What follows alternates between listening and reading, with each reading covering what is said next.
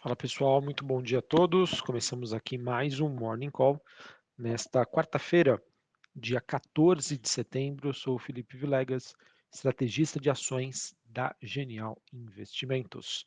Bom pessoal, nesta quarta-feira nós temos é, ainda, né, depois de uma forte pressão nos ativos de risco ontem, o mercado buscando alguma estabilização, né, ou seja, uma recuperação depois de uma queda muito forte que acabou é, impactando os mercados ontem, depois da divulgação é, dos dados sobre a inflação nos Estados Unidos, elas que vieram mais altas do que o esperado, tanto no headline, que é o um número cheio, quanto nos núcleos, e fez com que o mercado deixasse de lado aquela hipótese de que o pior já teria ficado para trás. É, inclusive, pessoal, foi o que eu a, havia comentado com vocês ontem, em que o mercado, né, os investidores, eles vinham, digamos, bastante embalado, né, e acreditando de que não, o pior da inflação ficou para trás. É, isso fez com que eu até mesmo é, declinasse aí para uma revisão sobre as minhas expectativas, as minhas teses, mas não, pessoal, acho que depois de ontem mostra que nós temos um grande desafio ainda em termos de macroeconomia global e que isso, por consequência, deve ainda trazer bastante volatilidade para os ativos de risco. Falando ainda um pouquinho mais sobre a inflação nos Estados Unidos, ela se mostrou bastante alta e disseminada na economia americana ela que trouxe à tona aí, novamente a necessidade de juros mais altos por mais tempo.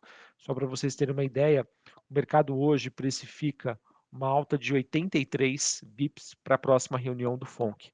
Mas você não tem uma alta de 83. Você, o FONC pode aumentar 0,75 ou 1%, né, é, no caso. Então isso mostra que o mercado segue dividido Tá? Olhando para as expectativas, parte dos investidores acredita numa alta de 0,75, parte dos investidores acreditam numa alta de 1% ou 100 bips, né? enfim, com uma taxa terminal nos Estados Unidos de 4,3%. Ontem o Goldman Sachs também revisou para cima a sua projeção de juros terminais nos Estados Unidos para uma faixa entre 4 a 4,25 ao ano. Então, pessoal, seguimos com, ainda com um cenário bastante desafiador à frente.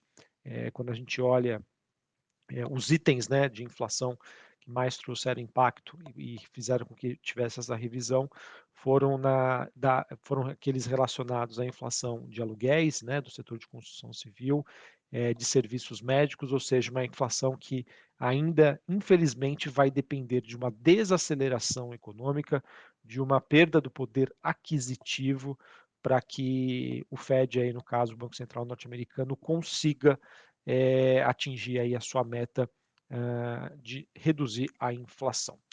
Nos Estados Unidos hoje, pessoal, olhando para a agenda do dia, destaque para a divulgação dos dados do PPI, que é a inflação no atacado, esse dado que sai é, às nove e meia da manhã. E como eu já disse anteriormente, né, a gente acabou tendo um forte impacto ontem no mercado. Só para vocês terem uma ideia, a Apple, né, somente a Apple, ela perdeu de valor de mercado cerca de 154 bilhões de dólares. Só para a gente fazer um efeito comparativo, tá? Ela perdeu 154 bilhões de dólares.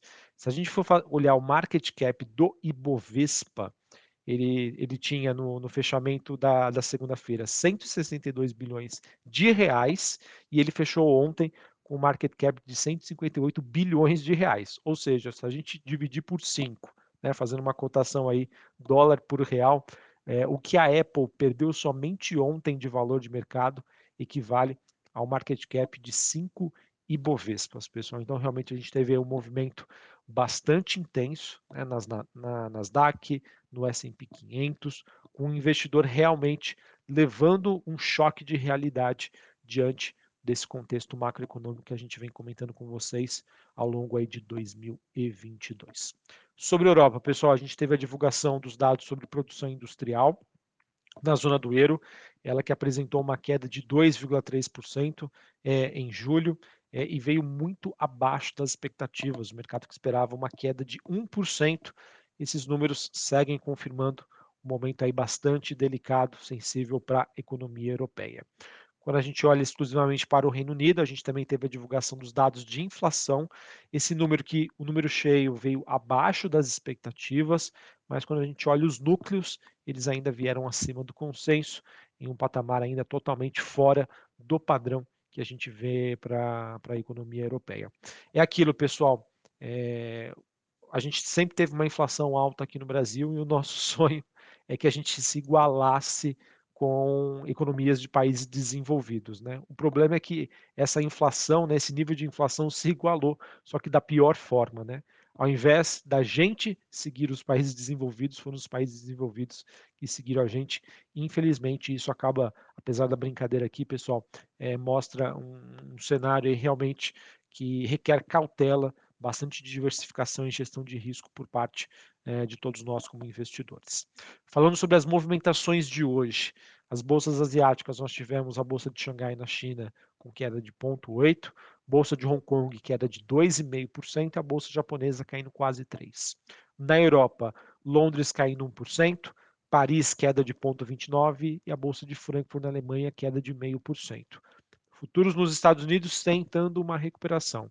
S&P subindo 0,41, Dow Jones 0,30 e a Nasdaq subindo 0,45.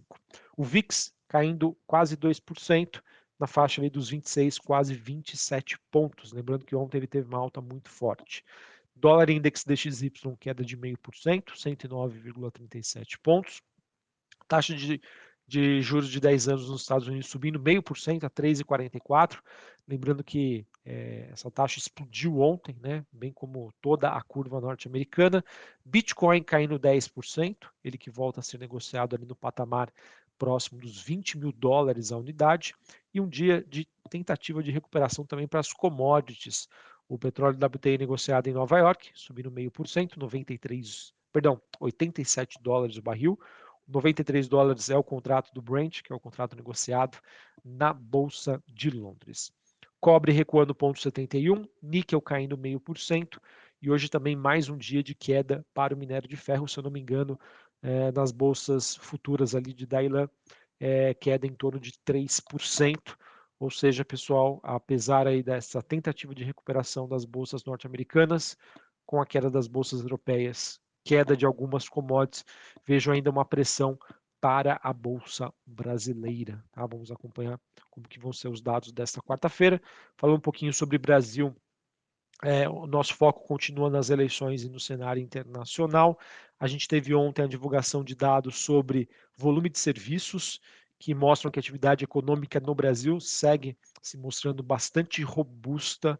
E aquilo, pessoal, de um lado, a gente vê uma economia brasileira mais sólida, que vem se destacando no cenário internacional. Por outro lado, tá, não estou de, nenhuma maneira fazendo uma crítica à economia brasileira, muito pelo contrário, é só elogios, mas aquilo, olhando para a precificação dos ativos e, e no caso, né, olhando para a trajetória da Selic aqui no Brasil, entender que a economia segue forte, mostra que o Banco Central brasileiro ainda vai ter um trabalho para conseguir levar a inflação para a meta, tá? Esse é só o ponto que eu gostaria de trazer para vocês. Hoje a gente vai ter dados sobre vendas no varejo às 9 horas da manhã. Para a gente encerrar, falando um pouco sobre o noticiário corporativo, a gente teve a Pets, né, empresa é, que atua ali no varejo para os pets, né, para os bichinhos de estimação. Ela disse que contratou o ex-vice-presidente, né, o ex-VP de filiais da Intermédica, o Masonari Shibata, ele que, como novo VP aí da, da PETS na, no setor de serviços, essa que foi uma posição que, é, que está sendo criada pela companhia com o objetivo de cuidar dos hospitais e clínicas veterinárias da rede, bem como de um plano aí de saúde para PETs que será lançado de acordo com a companhia ainda este ano. Então, notícia aí positiva para PETs melhorando aí os fundamentos de longo prazo diante aí da, né, de novas receitas, né, de novos serviços que possam surgir para a companhia. Beleza? Bom, pessoal, então acho que era isso que eu tinha para trazer para vocês. Mercado hoje, né, tentando se recuperar depois do baque de ontem, mas lembrando, ainda nós teremos diversos dados macroeconômicos que serão divulgados nessa semana. Hoje tem dados de inflação no atacado nos Estados Unidos. Enfim, pessoal, mercado ainda buscando um ponto de equilíbrio. Muita atenção aí para todo mundo. Um abraço, uma ótima quarta-feira para vocês. Até mais. Valeu!